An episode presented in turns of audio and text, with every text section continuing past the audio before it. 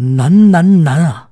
道德轩，不对知音不可谈，对上知音谈几句，酒后方能吐真言啊！说这几句啊，学来的定场诗，就是给大家说着玩我把后边这句啊给改了，改的是什么呢？您自个儿啊琢磨琢磨，有空呢。咱们可以啊，沟通一下，微信上啊，或者是我这回复啊，都行。隔了这么久没给大家讲这故事啊，首先给大家赔个不是，不是说我这人说是没有什么专心致志啊，也不是说呃没有心情往下读。大家啊，我也看到了，都挺喜欢我读这个，但是最近确实挺忙，给大家耽误了。我再给大家赔一个不是，我呀。话也别啊，多说了。我呢，今儿个呢，给大家讲的这个故事呢，它叫什么名呢？话说北京，跟您开个玩笑啊。今儿给大家讲的这故事啊，叫做沈万三与北京城。今儿啊，您赶紧的泡好一杯燕烟的茶啊，在旁边那一坐。您要是说。好喝咖啡这口，您得弄一杯艳烟的咖啡，知道吗？美式的啊，不搁糖，别搁牛奶拌的。喝的那一，我听着我这给你讲着，啪叽的一口，呼苦，呵，苦的眼泪下来才对啊。您啊，慢慢听着，这才叫有味儿，你知道吗？味儿正。这沈万三与北京城，我从哪儿给大家说起呢？说起这沈万三啊，其实我也。不用太多给大家介绍，大伙儿呢也都知道，这位爷呢在民间传说里边呢，绝对号称是活财神，活着的财神。您想想，有钱，穷的就剩钱了啊，花不完的钱。这这有钱，出去你甭提多阔了，呃是吧？啊，阿斯顿马丁的轿子，是吧？啪叽，四个人抬着，咯吱咯吱咯吱咯吱咯吱的，说这快，速度快。这几个人这血啊啊，呵，这家伙，跟大家开个玩笑啊。这活财神呢，元明交替那会儿啊，他已经是天下首富了，真的是特别特别的有钱。这有钱到什么程度呢？刚才啊，我给大家讲的那个就是一乐，有钱到这个。皇帝都得管他借钱来，您瞧这皇帝，这国家都是皇帝的，您说他能没钱吗？他还真就没钱，国库里真没有。这朱元璋当初啊要修这南京城，啊，准备啊，我这南京城我要修修啊，呃，这一一收拾这个库库银呢，哎呦，这这这，回皇上，咱这库银不够。修不了啊！这朱元璋一想，这可怎么弄啊？啊，我这我也得修啊！你你你想啊，现在你要想买个东西，你你还得贷个款去的吧？是不是？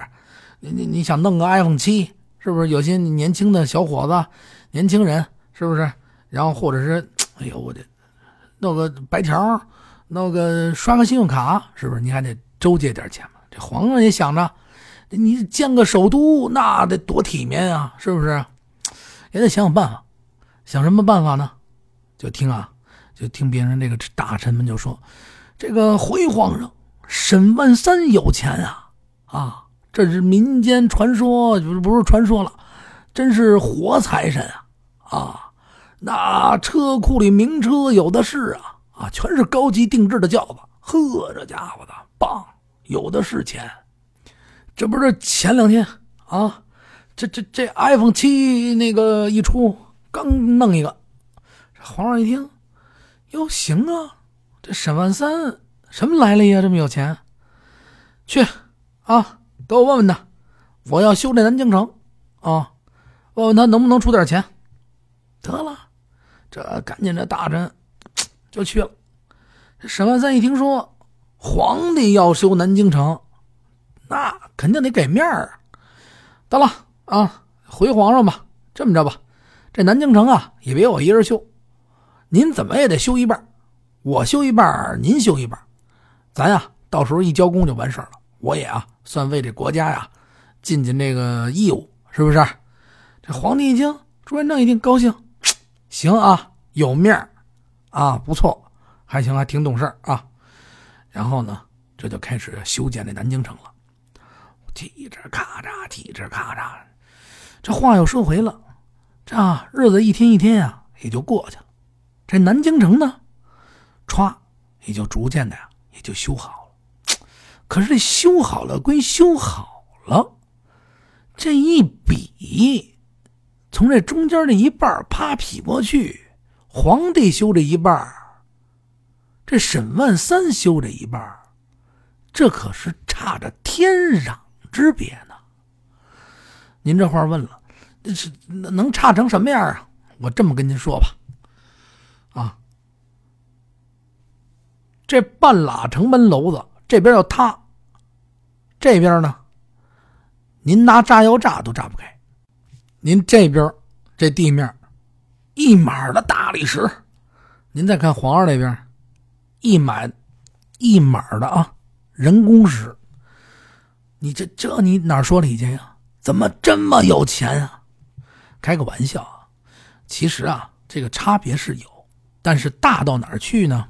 咱们啊现在也无从考证，咱们就这么一说，您这么一听，反正有个对比吧。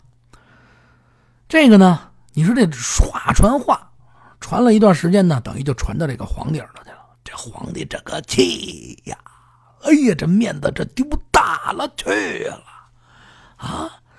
你说说他这。怎么就这么有钱呢？啊！这皇帝啊下了朝以后回去啊，就跟这个皇后就说了：“他怎么就这么有钱呢？”啊！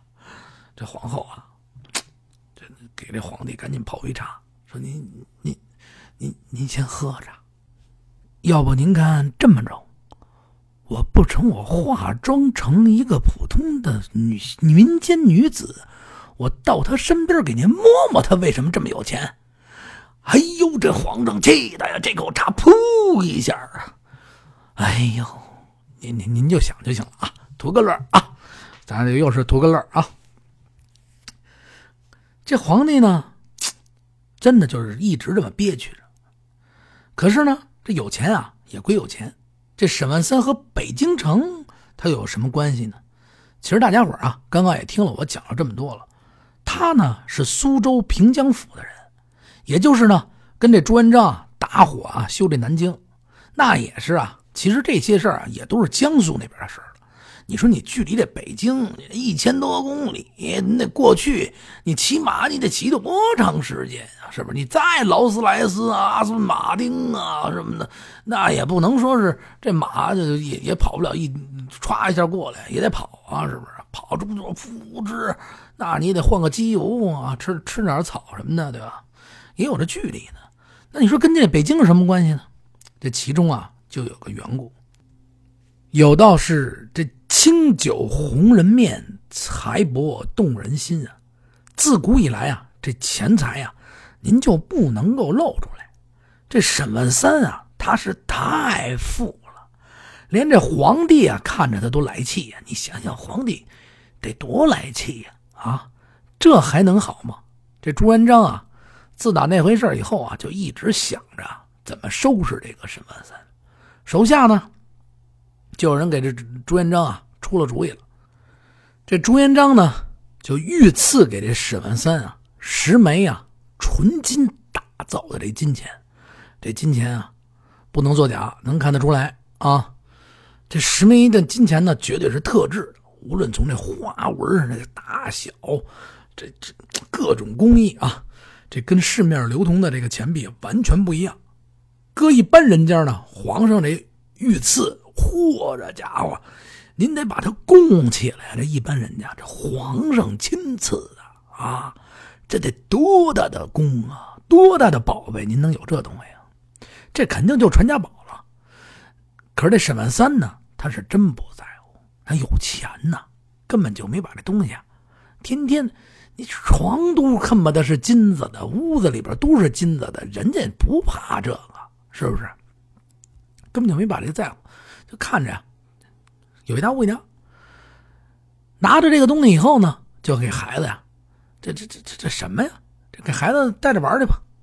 结果这朱元璋呢，一直啊就暗派着这个高手啊，这特务各种各样的特务啊，进到这个朱元璋扫地的、刷厕所的，给那全是特务啊。这家伙就暗派啊，就盯着这朱元璋。有这么一天呢，这孩子拿这金币就在那玩，也也不当回事儿。玩完了呢，这朱元璋。就派这人啊盯着，就说你得把这给我偷回来。小孩玩，你随便一扔，就把这金币啊就给偷回去了。偷回去以后呢，就少了一枚啊。你想啊啊，这个怎么弄啊？他也不知道沈万三，因为你偷回去了这个呢，过了两天呢，朱元璋呢就开始啊召见这沈万三，说那个沈万三就上朝了，说那个万三兄啊。朕赐给你的金币上哪儿去了？交上来瞧瞧吧！啊，因为这金币啊，说实话，我也没怎么见过。你也知道，朕兜里啊，这也没多少钱，最近是不是？没事你就让我看看。虽然说给你了，沈万三一听，嗯，行，那个我这么着，我呀，呃，我我我回家给您找去。这沈万三呢，赶紧派人这回家找去了。哎呦，这一找，我的天哪！啊，这这找不着了。你想啊，这皇帝派人都给偷了，他上哪儿找去？这沈万三可着了急了，这一身汗呐，跟皇帝是告假，说皇帝，我得回去亲自给你找去。说这个呀，我呀知道是您是御赐的，我给真的是藏起来了。你你想，我们家那库房那铜模的。啊，红模的库房没有我这眼睛开不开？这皇帝说：“那好啊，把眼珠子挖了。”哎呦呦，沈万三得得得得，开个玩笑。于是呢，这沈万三啊，他就回去了。回去以后呢，这一说丢了，哎呦，他怎么能跟这朱元璋说这钱丢了呢？啊，跟皇帝说这钱我没当回事我给扔了，那哪行啊？这沈万三呢，就找高人，就造了十个这个。假的这个钱，拿着呢，就送到这朱元璋这儿了。呵，这朱元璋在上面一看，这就是一个来气呀！啊，合着你这钱真是不缺！啊，你不但你你你你你给丢了，你还跟我这造假！哎呦，这一来呀，双重欺君之大罪呀！这皇上当朝就急了，当即这。一大把金币就拽下去了，砰就拍在沈万三脸上了。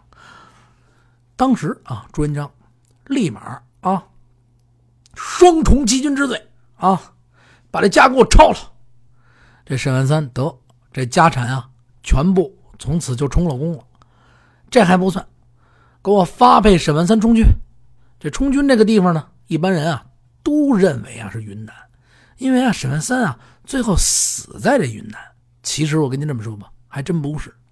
一开始啊，发往了辽东那会儿啊，甭说是高铁，你真的，你马车都不富裕啊。就是谁给你让你坐马车呀？啊，这个民间啊，这真的这这一万里你就走着去吧。哎呦，万里，你你你你想想，朱元璋这么折腾沈万三啊，倒不是有什么血海深仇，说白了就是一个字：钱。按照民间的传说呢，这沈万三啊，算一个钱精。什么叫钱精啊？真的是太有钱了，太会赚钱了，太来钱了。你别看这家产发没了，这人走到哪儿啊，这钱就得跟他赚。你这这都穷到这儿，一路发配，是这是官爷这俩俩人压着他走走走走走，这就就就靠着链子货走到哪儿，是哪有钱啊？啊，这也饿的不行了，俩官爷。兜里一看，哎呦，你这有几钱啊？我这俩钱这沈万三也饿得不成了，说哟，说这咱们吃什么呀？这沈万三就就说说话就晕过来了，砰叽就坐在地上了。哎呦，这随手这么扶一下地，嚯，一块金砖，嚯，这家伙，这我给你胡编的啊，胡编的啊。但是大概就是这意思，就是说这沈万三到哪儿，甭管什么情况，这钱就跟着他。现实生活中也有这样的人啊，也有这样的人。那怎么办呀？啊，接着往下说，别看人家啊，就这钱啊都罚没了，还真是走到哪儿啊，钱都跟他赚。咱们在这再在这说啊，可是最后呢，他是死在云南。云南的银就是银子啊，听沈万三就银白银啊，白银的有，咱们给他假设成有生命的啊，有生命。这一听沈万三死了，一怒之下啊，这云南本身啊盛产白银，得嘞，咱们甭当白银了，那那那变黄铜吧。沈万三死了，得一怒之下全变成黄铜了。所以呢，这云南的铜矿啊就特别著名，本身就有银矿。你说，你说沈万三死那儿，你要把他们给害了，变铜矿。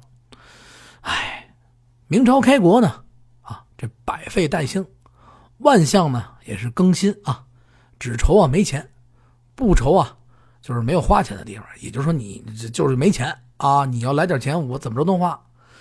这么着吧，把沈万三啊由这江苏啊，咱们往东北那边发，再押回西南，全国各地呢轮着跑一遍。这能得出不少钱吧？到哪让他待两天，这钱不是老跟他赚吗？这沈万三可是倒了血霉了，这后半辈子基本上啊，就是在各自发配轮，给他发到这儿，又这儿一富起来，走人啊！再发到那儿，那儿再有了钱，就发到那儿，这一路上这后半辈都在走了。您说他多倒霉吧？啊，这去了辽东啊，他得经过北京啊，赶上这个燕王啊扫北，这回头呢，又是战乱四起。这没法再往，就没没办法再往北走了。这沈万三呢，就落脚到了这个北京，太可怜了。你想想，在南京那么大一财主，啊，这穷的就剩钱了。来到这儿，这得破落成什么样？这一路没法要，这脸上也全是泥，手上也全是皴。您在想，多长时间没吃顿饱饭了啊？哎呦，您就想想这惨样吧啊！这白天从这马路上，您还得乞讨着，没钱呢啊！晚上您在露宿这街头破庙，这为这一块贴饼子，这人家刚吃完了没吃了这块铁饼子，叭扔在地上，哭过去跟这叫花子愣打打打架，和噼里啪啦的，就这么惨啊！这就这么惨，还是呢让这姚广孝给盯上了，都这么惨了啊。让姚广孝给盯上了，您说他是够背的，没办法，打仗也得要钱啊，修这北京城也得要钱啊。这姚广孝和这刘伯温掐指一算，没钱不要紧，听说这沈万三他可来了咱北京了，找他呀。嘿，这哥俩一算计，对，得找他，好嘛？五城的兵马司这顿一大顿的乱翻啊！这胡同、街道，哪儿都给我翻到，就给我找这沈万三啊！必须给我找着！哎呦，这接了旨，这帮官兵这顿找哦，说这是大有钱人，这奔着有钱的找，可找不着。哎，最后啊，从这叫花子堆里边把这沈万三给翻出来了。找着沈万三呢，就跟他说：“你这个有钱没有啊？啊？”给我们交出点钱来吧！这沈万三当时一听，差点没死过去。您看我像钱吗？啊，这杨广孝啊，对你就是钱啊，很像，很像，很像。我有钱，您看我刚才还跟人抢贴饼子呢。啊，姚广孝可不搭理他这一套，不是没钱吗？来呀，啊，给我大刑伺候，按倒了。给我足足的打！哎呦，啪叽一下就把这沈万三啊一脚就给踹在地上了。这顿暴打，你说这板子过去，啪嚓噼嚓啪嚓噼嚓啪嚓噼嚓啪嚓，呵，这屁股噗噗的开花啊！这打的沈万三啊，这屁股都血肉模糊啊！这沈万三这是。都实在，这胡话都是有钱，我有的是钱，有钱有钱，行行行行，别打了，别打，别打了，好，好，好，好，好，钱在哪儿呢？架起来，架起来，走走走走。这沈万三也没招啊，我我我上哪儿给你找钱啊？得嘞，这一堆衙门架着这沈万三，您给我们指路吧。这姚广孝呢，在后边跟着，旁边呢还得再跟着俩打手，给我拿着板子啊！这这这不招咱们就得打，不拿钱，立马当场打死啊！必须得把这俩人打死啊！别跟我说别的。这沈万三呢，真的是实在是没办法，这心里啊，真的是没钱，他又不能说，得了，一咬牙，先往外走吧。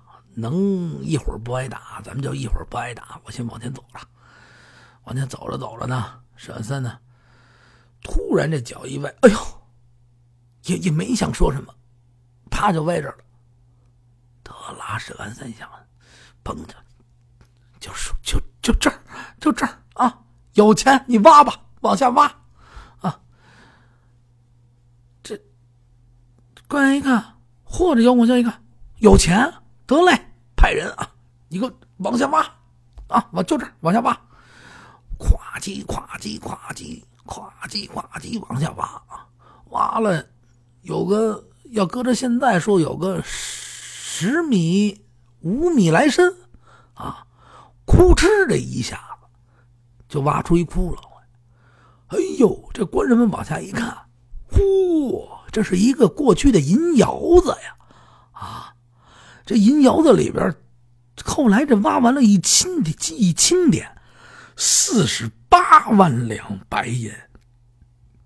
哎呦，这得多少银子呀？啊！这姚广孝一看，不成，啊，这可不能完了，这得继续让他找，啊，找不着还得给我揍。就这么着，啊，瞪着这沈万三。围着这北京城这四九城啊啊，怎么讲呢？足足的走了这么一圈这沈万三呢，一共啊，就在这跺了这十次脚，挖出了呢十窑银子，总共呢是四百八十万两纹银。当时呢，也就解了这朱英啊这燃眉之急呀。这十窑银子挖空了以后，从地底下呢，这个地的这个银子都挖完了以后呢，就往上开始泛水。最后呢，就变成了十个小湖。那会儿那个人啊，管这湖呢就叫海子，北海、中南海都是这么叫。这十个小湖合起来呢，就是十教海。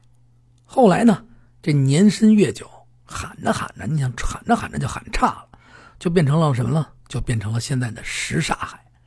什刹海的这个名呢，也就是这么来的。沈万三呢，挖出了这个十窖银子以后啊。事儿啊，还是没完。这贪心不足蛇吞象，你想想，这这贪心嘛，是不是？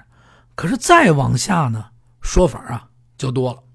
还有这么一传说，就说这朱棣啊和这姚广孝一琢磨，打沈万三打一顿就这么灵啊？